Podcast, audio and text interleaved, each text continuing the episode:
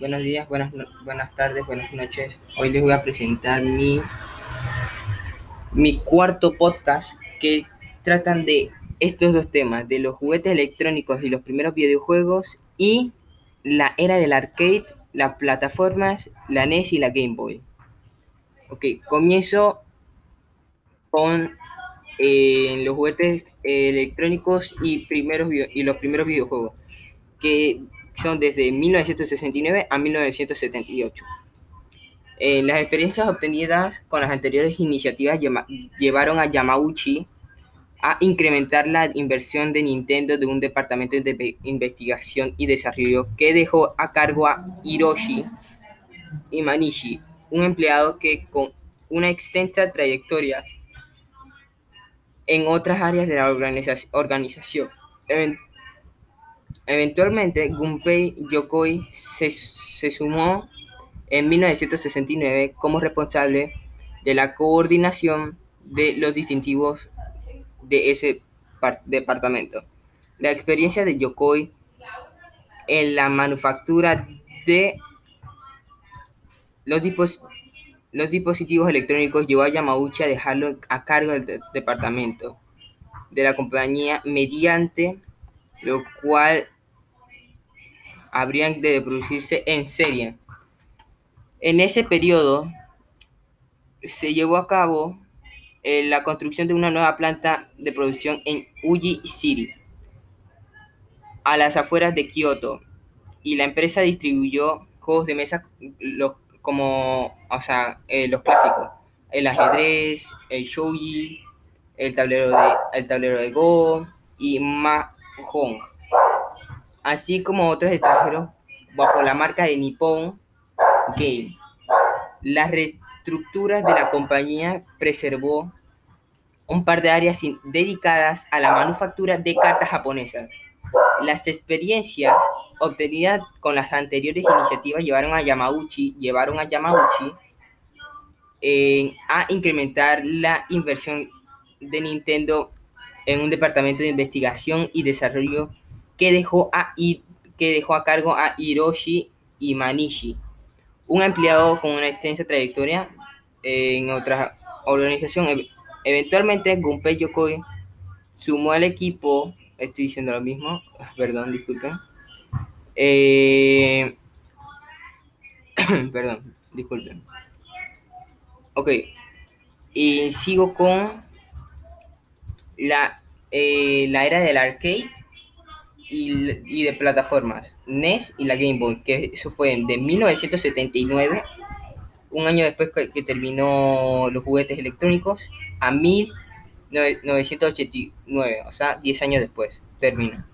En el año 1979 supuso un par de acontecimientos clave en la historia de la compañía. Por un lado, inauguró la final, la filial Nintendo of America en New York, o en Nueva York, como ustedes quieran decirle. Y por, o- y por el otro lado se creó un nuevo departamento centrado en el desarrollo de productos arcade al año siguiente. Tuvo su estreno el primer sistema, perdón, el primer sistema portátil de videojuegos desarrollado por Yokoi a partir de la tecnología empleada en calculadoras, en calculadoras portátiles, que en ese entonces eran sobreproducidas en Japón y que pasó a dominarse a la Game I, iWatch, o, sea, se escribe Game iWatch, pero se dice Game, la Game Watch. Se convirtió en uno de los, de los produ- productos más exitosos de Nintendo al, al al venderse 43 millones de unidades en, en, todo el, en todo el mundo durante el periodo de la producción que se extendió hasta comienzos de, los de los años 1990 y para cual crearon 60 videojuegos en total. Hay en- de los juegos arcade acres- acrecentó en 1981 tras el estreno Donkey Kong, de- desarrollado por Miyamoto y uno de los primeros vi- videojuegos de plataforma. Eh, y permitió que, se, o sea, que el jugador pudiera saltar. En este caso, el juego se llamaba Jumpman, que después fue eh, la mascota oficial de la compañía, que la mascota oficial de la compañía de Nintendo es Mario, o sea que Jumpman antes era, se llamaba así. Y antes de Jumpman se llamaba Doctor Nintendo. Eh, porque, y a alguien se le ocurrió decir Mario y ya. Eh, fue nombrado así por la similitud que, guardé, que guardaba con Mario Segale, por eso se lo llamaron Mario. Alrededor de las oficinas de Nintendo ubicadas en Tukil, no sé cómo pronunciarlo, es Tupuila, Washington. En aquel momento, tras inaugurarse una nueva planta de producción que la que estaba diciendo antes, eh, la planta de producción en Uji y cotizar la primera selección de la bolsa de Tokio en 1983. Uemura, Eumura se hizo cargo del diseño de la nueva consola de juego en forma de cartuchos y al cual incorporó tanto la unidad central, procedimiento como una, una de procesamiento físico, tomando como inspiración el ColecoVision. Finalmente dicho sistema, la Family Computer o Famicom, como ustedes lo quieren decir, se lanzó al mercado en Nippon el, el, en junio de 1983, o sea, dos años después.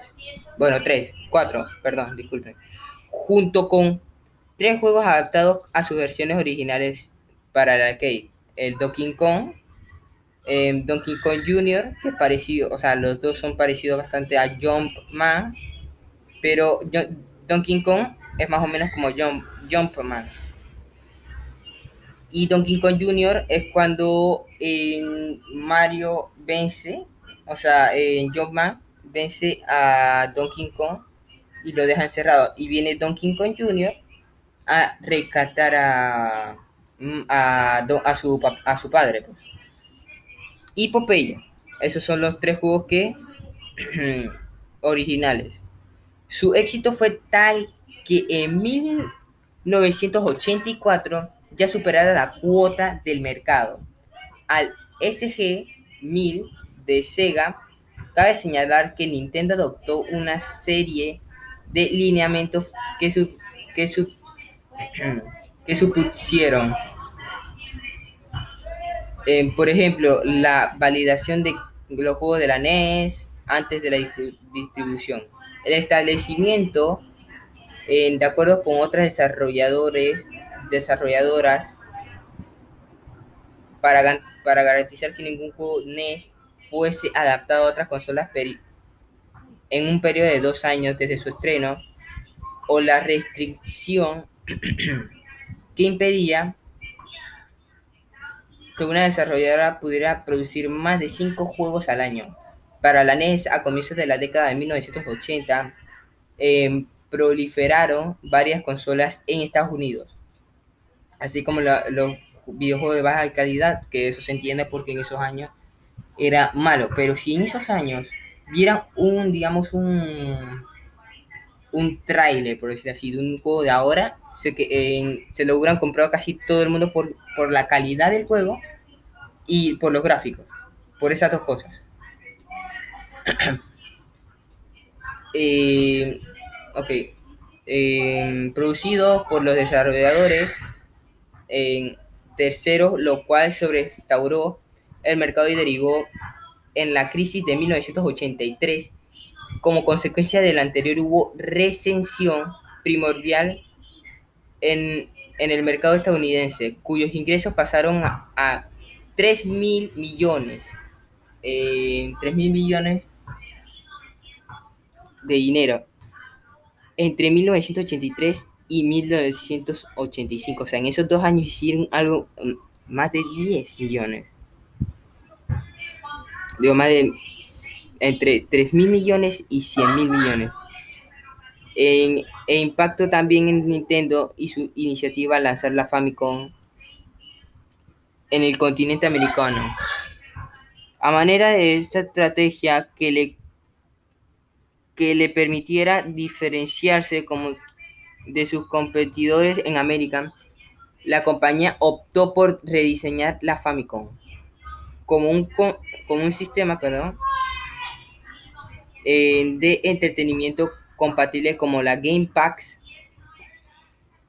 en que fue, o sea, el que diseñó el cartucho, y con un diseño de redimisiones de una videograbadora. El producto resulta en, eh, fue la Nintendo Entertainment System o NES, una de esas dos cosas. El NES, no sé, el Nintendo Entertainment System, por eso lo llamaron NES, así abreviándolo, que hizo su primera aparición en, mil, en Estados Unidos, perdón. En 1985, algunos de los primeros juegos disponibles para la consola fueron Exit Bike, Super Mario Bros. O sea que ya le cambiaron en vez de Jumpman, le cambiaron a Mario. Metroid, The Legend of Zelda y Punch Out. Esos eran los primeros juegos que, o sea, uno de los primeros juegos que Nintendo sacó. Mientras tanto, en 1988, un año antes de que termine, termine esto, Nintendo RID1, eh, encabezado por Yokoi, concibió la portátil Game Boy. Es como un, como una, por decirlo así, como un celular. Es un juego que tú te lo puedes llevar para cualquier lado y no necesitas un cable para, para que puedas jugar. O sea, puedes hacerlo así como con baterías o algo así. Ojo, cosa que yo no pude vivir porque no, no, tengo tantos años. Eh, bueno, su estreno ocurrió en el año siguiente y para su distribución en América se hizo acompañar del juego Tetris. Tras con la Atari Games, en el sistema tuvo un, éxito notable. de, o sea, ganaron más, un inventario más de tres, o sea, se gastó más de, con un inventario, se agotó todo, mm, o sea, se agotó más de 300.000 unidades. Mientras en Estados Unidos se vendieron unas 4.000, o sea, de la Game Boy o sea, 4.000 consolas en Estados Unidos y en Japón o en Asia, no sé, en 3.000, 3.000 o sea, 300.000, perdón. Adicional en 4.000 adicionales en su primera exhibición, cabe destacar que en el año Nintendo concretó de acuerdo con Sony para, desarrollar la Sony Nintendo Entertainment System CD un verifico que hubiera sido muy bueno, pero después la Sony sacó la, la PlayStation. O sea, hubo un problema entre esos dos que uno quería algo y el otro otro. Y ese, la SNES CD se fue. O sea, ya no... Bueno, eh, o sea, y es un formidable rival para la industria de Nintendo.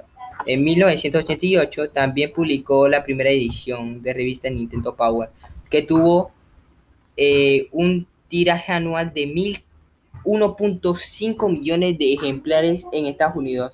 A medida del año siguiente, Nintendo realizó por primera vez la exposición, la exposición de Space World bajo el nombre de Shoshinkai con el propósito de llevar a cabo los anuncios sobre sus próximos productos. Y más tarde se abrieron las primeras tiendas de World of Nintendo en Estados Unidos, con la cercanía oficial de la empresa. Se estima que Nintendo en 1989 accedieron a 2,7 millones de, de, de, dinero gracias a la comercialización de 250 productos de acuerdo con información de su compañía. En ese año, más del 25% de las viviendas estadounidenses contaba con una NES, porque la NES en esos tiempos, como repito, eso era o sea, algo nuevo. Ya no, ya no era que ver televisión para, para entretenerse como lo hacían nuestros, o sea, mi abuelo, en caso de que ustedes tengan, o sea, sean de 1975, digamos, eh, ustedes serían sus padres. O ustedes también, porque... Pero en, contando con eso, sería todo. Muchas gracias por eh, ver este podcast número 4. Aquí me tomé la libertad de expresar un poquito más y no, te, y no estar, ¿cómo se dice? En, o sea, porque yo leo y lo digo con mis propias palabras. Así que aquí lo dejo. Muchas gracias por ver y bueno.